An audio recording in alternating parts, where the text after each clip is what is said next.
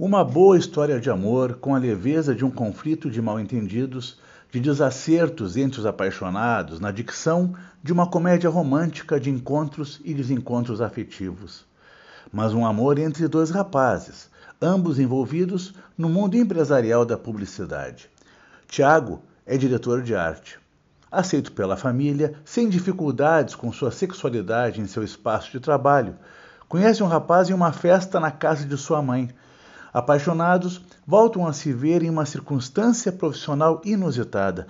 Vladimir será chefe de Tiago em uma corporação que não admite relacionamentos amorosos e vínculos familiares entre funcionários.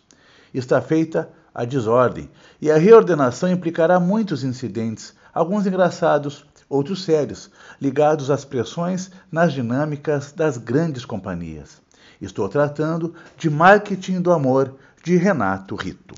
A juventude do autor, que atua no mercado editorial, é certamente chave para a construção de seu texto. Com um agenciamento narrativo feito de diálogos em redes sociais, de posts no Instagram e no Twitter, de discursos entrecortados por emojis, de trocas de correspondência empresarial, de papos gravados em telefones celulares, a história se dá no desenrolar de peripécias comunicativas em grande parte mediadas por telas e mobiles. Se isso integra a vida das pessoas de agora, pode, por óbvio, compor a discursividade sempre plural do romance como gênero e mais.